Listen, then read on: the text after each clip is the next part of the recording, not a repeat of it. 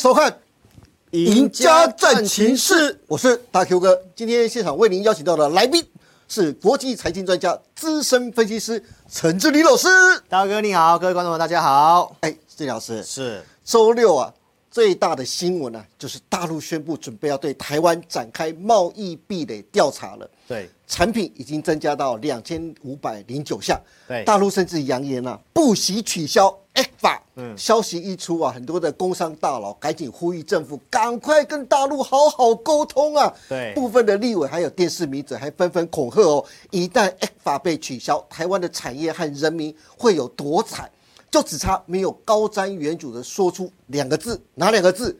亡国这两个字了，真的很可怕。当然，台湾政府一方面也驳斥大陆的指控啊，对说我们根本没有在做贸易壁垒这件事情。是另外一方面也强调台湾绝对不会坐视大陆的无理取闹，将采取必要的防卫跟反制措施。对但是志毅老师，我相信很多人啊都不晓得什么叫做。对如果大陆真的任性的取消法的话，台湾哪些产业冲击又最大呢？对，大佑哥今天的题目是送命题、哦，我们是财经节目，你每次都把它搞得像政论节目一样。好，那这个 X 法真的有像媒体讲的这么严重吗？我们看到其实媒体有告诉大家，如果没有大陆的这个巨额的顺差。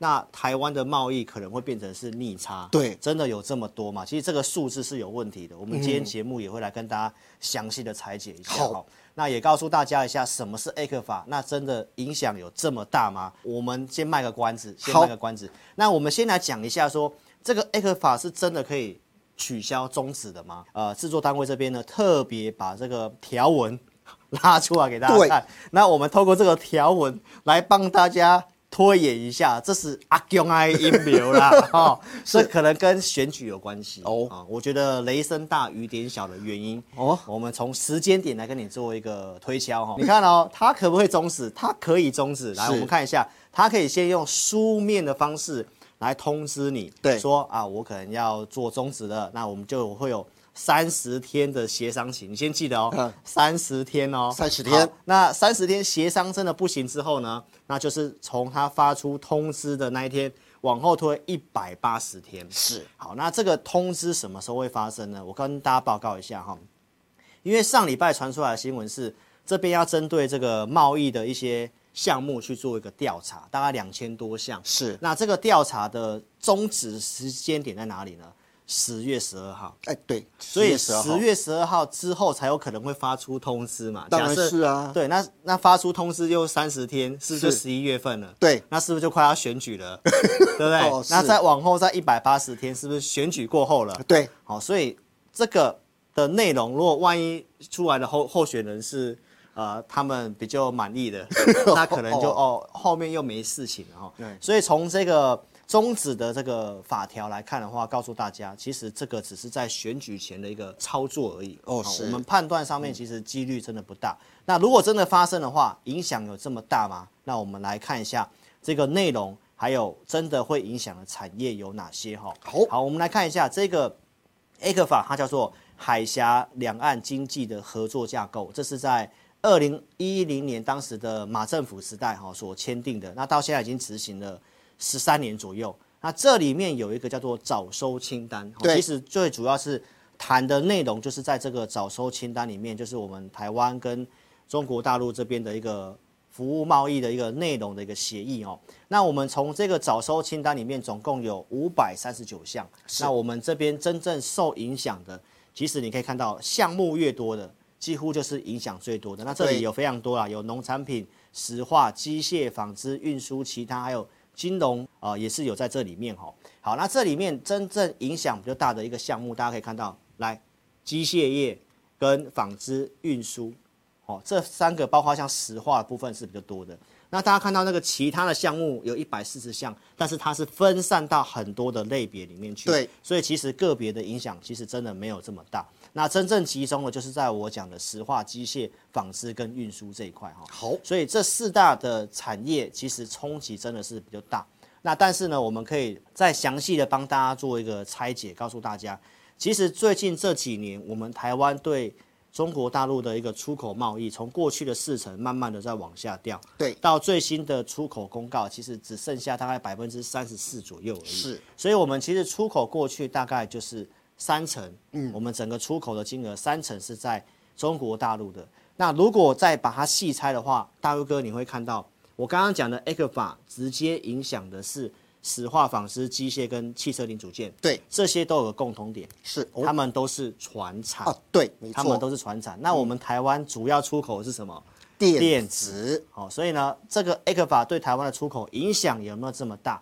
其实你就知道，最大的一个电子并没有影响到哦。我们待会会拿数据来跟大家做个说明。好，好，那我们先来谈一下这些的传产类股。假设 A 克法真的终止的话，影响有多大呢？来，第一个，我们先来看塑化的部分。好，其实塑化来讲的话，直接影响的你记一下，就是台塑三宝。台塑三宝，对，因为这里面呢，根据我们制作单位帮大家所做统计、所了解的哈，好，来台塑、南亚、台化这些出口到大陆的比重，大约是五趴到十趴，是，就是占它的营收五趴到十趴。所以我们可以看得到，台化、台塑、南亚、台塑化这里，其他的大概都一趴左右，低于五趴以下。对，所以真正影响最直接的就是台塑三宝。是，好，所以这个你这个比重你特别记一下，嗯但是都没有超过十趴。对，所以影响上面来讲，并没有像媒体告诉你对呀这么的严重哈。是，好，再来我们来看一下第二个影响的是什么？我们刚刚提到像纺织的部分，对，纺织这边的话呢，我们可以特别看到制作单位帮我们做整理的，真正影响营收比重比较高的是什么？一四七四的红玉这个股票，对，那整个纺织业我们知道的这个产业龙头是谁？就是如虹，如，虹。那你看到第二大的是谁？巨阳。对，巨阳竟然没有在榜上，对，好、所以其他的一个营收比重，你看到除了红玉是高达二十趴以下，如虹其实在五趴以下，哎，所以真的影响有这么大吗其实影？响也不大，哎，对啊，其实以刚刚讲的这两个影响不大，对不对？好，但是呢，还是有影响最大的。还是有影响最大的，真正停的话，影响最直接的就是机械这个产业。哦，好，因为机械这个工具机，大家知道这个在我们台湾产业已经发展很很久了嘛，所以其实真正 A 克法取消的话，最直接影响就是在机械业。哦，好，我们是从这个制作单位帮大家所整理的资料，销往大陆的比重真的机械业真的蛮高的。哇，真的很高，哎，对，第一名是谁？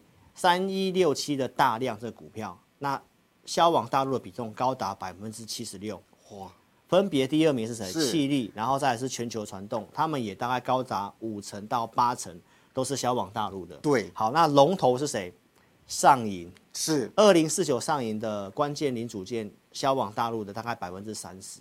好，那值得像其他的工具机大概也都是两成两成到三成左右。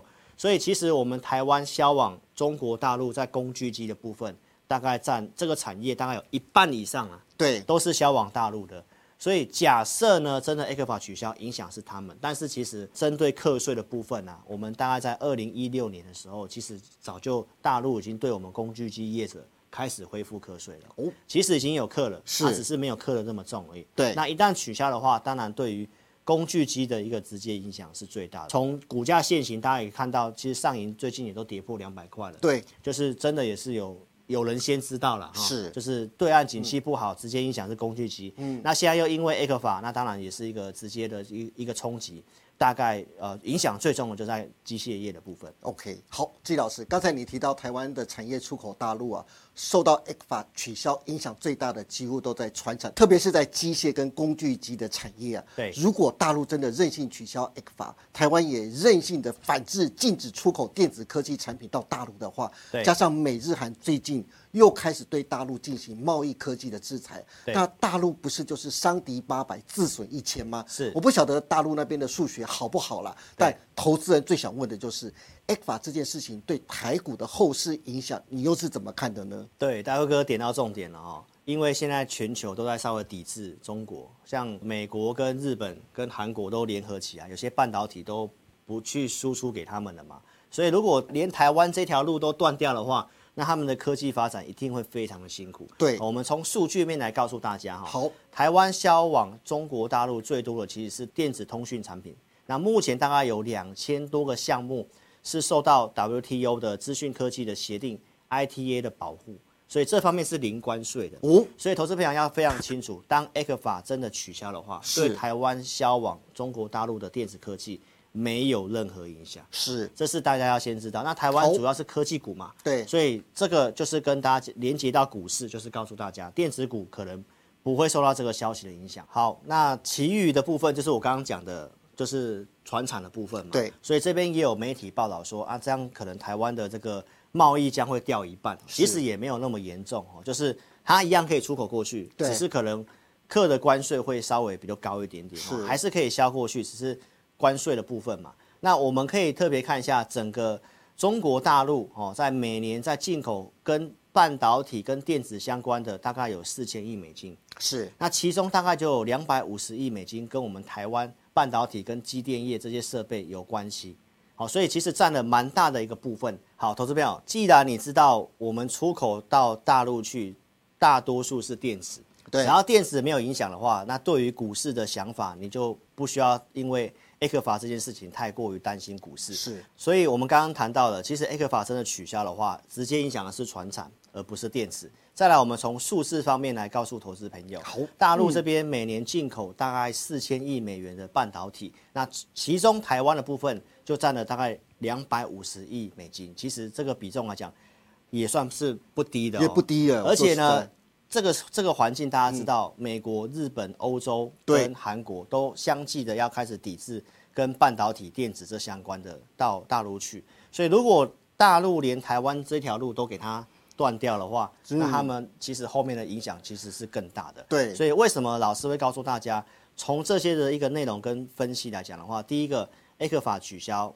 不太会影响到电子股，是。那台股的部分自然你就不需要担心，因为我们主要都是电子股为主嘛。是再来就是、呃，影响船产的话呢，那其实比重上面也没有那么高，最直接影响的是工具机的部分。是好，那再来从这个、呃整个全球都在围堵大陆的一个这个状况之下，如果它真的取消的话，台湾真的要从电子方面去报复它的话，我觉得中国大陆会得不偿失。好，所以对从时间点来推演的话，这是一个正式选举上面的一个考量啊，有点威吓的一个感觉而已。是的，好，所以最后我们透过大盘来看一下这个行情的部分哦。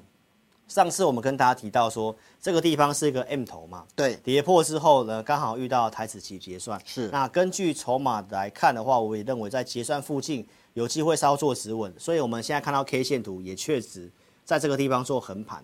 那下方的成交量大家可以看得到，这个量缩的非常的厉害，尤其在这个礼拜一的时候，一度缩到只有两千五百二十八亿元。是那这个量级动的一个状况之下，通常代表就要表态了，是就是要么它就要往上，要么就要往下。对所以我们从周线图来看的话，上次提到这整个是一个对称，哦，嗯从去年的高峰往下跌，大概跌四十一周，那从低点往上涨也涨了四十一周，那这一周就是第四十二周了，所以在这里就要一个决定性，嗯。它究竟是要往下破，然后去测一万六，还是在这里止稳，它要继续往上推，它要走一个更长的一个波段，那在这个礼拜就非常关键哈，因为有这个 Jason Hole 哦，这个全球央行的一个会议，大家都在看辉达所公告的财测，究竟 CoWAS 的这个产量出不来，对于呃辉达的这个晶片的出货影响多少呢？其实这个解答都是在等这两个答案。所以台股的部分目前就是在这个地方量缩的一个盘整。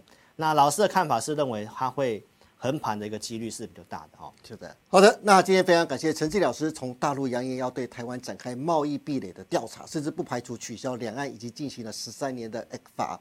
季老师帮大家做了分析，如果一旦取消，影响最大的四个产业当中，工具机产业冲击比较大，但是对台股的影响并不是那么的大哦。那在目前的震荡过程当中啊，投资人也要分外的留意。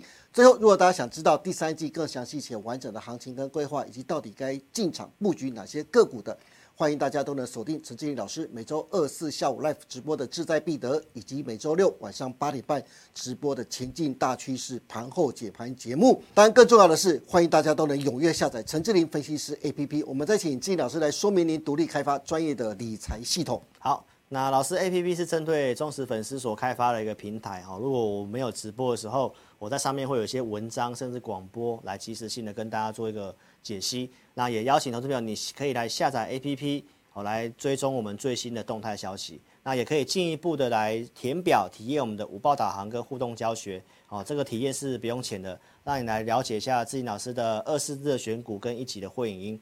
那欢迎大家都可以踊跃的填表来体验哦。有兴趣的节目下方都有相关的连接网址哦，欢迎大家都能踊跃的询问跟加入。那今天也谢谢大家收看我们赢家大亨，不要去帮我们按赞、订阅、分享以及开启小铃铛，您的支持是我们节目成长的最大动力。更欢迎大家每周一、三、五下午的五点半持续锁定我们赢家大亨跟股市中破塞。我们下次再见喽，拜拜，拜拜，祝您大赚。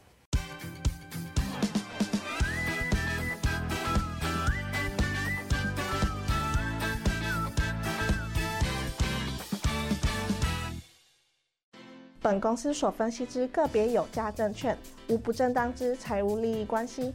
本节目资料仅供参考，观众朋友请勿看节目跟单操作，应独立判断、审慎评估，并自负投资风险。